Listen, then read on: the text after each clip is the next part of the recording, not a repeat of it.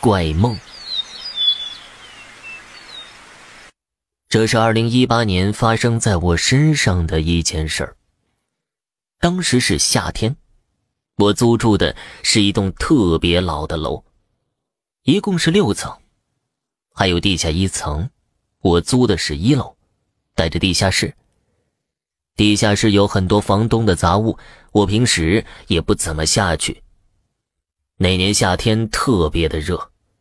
我的房间没有空调，只有一个老式的吊扇，转起来吱呀吱呀的响不说，还没有多大的风。那天晚上特别的热，我在床上翻过来调过去，有两个多小时都没有办法睡着，实在是热的睡不着了，我就想起了地下室，那里虽然有点潮，却比上面要凉快一些。我记得那里有一张折叠床。我拿着一条毛巾就来到了地下室，稍微有那么一点闷，但是比上面要凉快不少。我躺在折叠床上就睡着了，感觉睡了没多久，就听见吱嘎吱嘎的声音，我心里咯噔的一下，因为我意识到那声音是来自墙边的躺椅。我没敢立马回身去看，而是慢慢的扭过头，果然看到躺椅在晃动。黑暗中影影绰绰的看到椅子上还躺着一个人呢，一个老人，穿着老式的中山装，但是很快就消失不见了，只有椅子还在晃动，发出那种吱嘎吱嘎的声音，听得人心里特别难受。我坐起身来。琢磨不出躺椅为什么会自己动起来。地下室只有一个很小的窗口，也没什么风吹进来。还有，椅子上看到的那个老头，究竟是我睡迷糊了，还是真的看到了什么呢？我下了地，伸手把躺椅稳住，让它不再晃动，发出声音。就在椅子被停下的瞬间，我又看到了那个老头，他冲着我大吼，让我放开椅子，吓得我往后一退，后脑勺死死的顶到了枕头上。我醒了过来，起身看了看墙边的躺椅，根本没在晃动。我不明白为什么会做那样的一个梦。在确定了那个躺椅上什么都没有之后，我又躺下接着睡。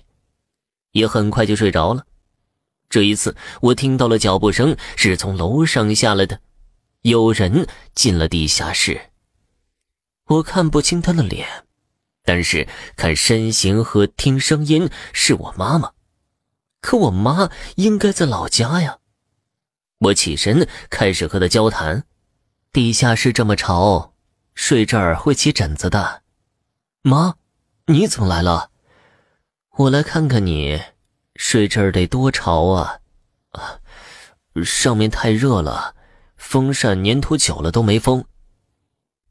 我关着门的，妈，你怎么进来的？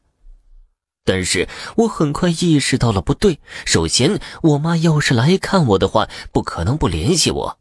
然后，她没有我家钥匙，门又是反锁的，她不可能自己进来。你你你你不是我妈？还有他的脸已经离得很近了，还是看不见他的眼睛。他伸手想摸我的脸，我本能的往后躲。一紧张，我又醒了过来，发现我还是在做梦。我想是不是我忘了锁门，才会做了那样的梦？我越想越觉得不对劲儿，就到楼上检查了房门，并且确定是在里面反锁了，接连做了奇怪的梦。我觉得可能跟我睡地下室有关，我就想着干脆还是回我房间睡吧。就在我准备回房间的时候，我看到了一个小女孩挡在了我房间门口，并且没有眼睛。我一害怕又醒了过来，发现还是一个梦，我根本就没到楼上去。还没等我起身呢，就听到楼上砰的一声响，听方位是从我房间传来的。我上楼推开了门，一看就是一惊，那个老式风扇掉了下来，就砸在了我头的位置。这一次，我没有做出太大的反应，我以为又是一个梦，但是却没有醒。我确定风扇是真的掉了下来，然后我发现了一件更诡异的事。